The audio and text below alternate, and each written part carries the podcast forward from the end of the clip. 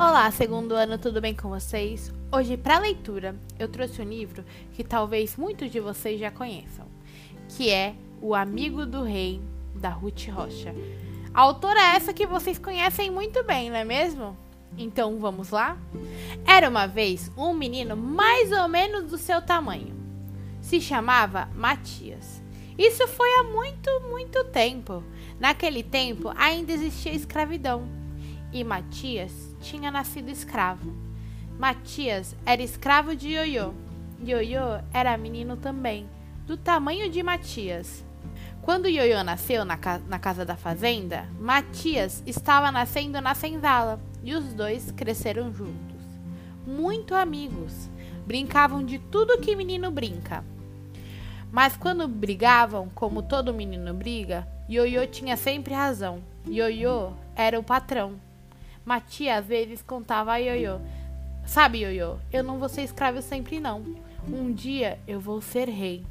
Ioiô ria: Como é isso, Matias? É o que os escravos dizem, que lá na nossa terra meu pai era um grande rei. E eu vou ser rei também.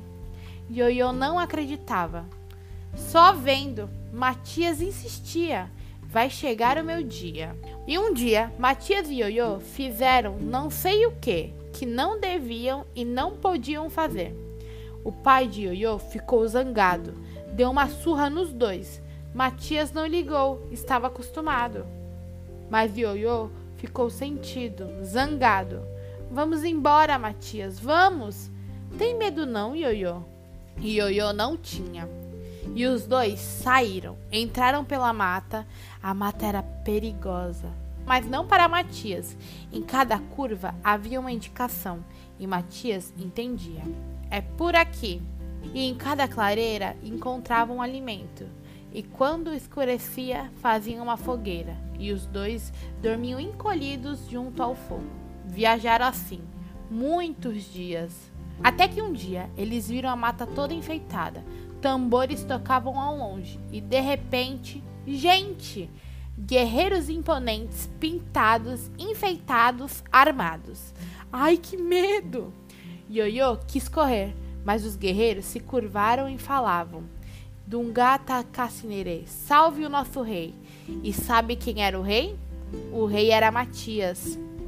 E Matias e Ioiô foram carregados até a aldeia, uma aldeia diferente, aldeia de escravos fugidos. Um quilombo. O povo da aldeia saudava seu rei, Dundalá, salve o rei, Saruê! E Matias sorria e pensava: chegou o meu dia. E chegaram outros dias, e Matias era rei. E o que ele queria, todos faziam. E Ioiô era amigo do rei, quase rei. Mas a saudade chegou e entrou no coração de Ioiô. Ioiô quis voltar para casa, e o rei Matias consentiu. Matias e seus guerreiros levaram Ioiô pelo mesmo caminho.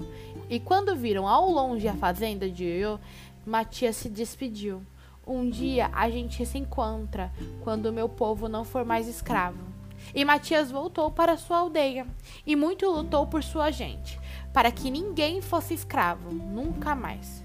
Muitos lutaram também lado a lado, muitos negros, mulatos e brancos, e entre eles Ioiô, o amigo do rei. Pim. Eu espero que vocês tenham gostado dessa história. Espero que vocês tenham um ótimo dia e que vocês façam ótimas atividades. Beijinhos, tchau!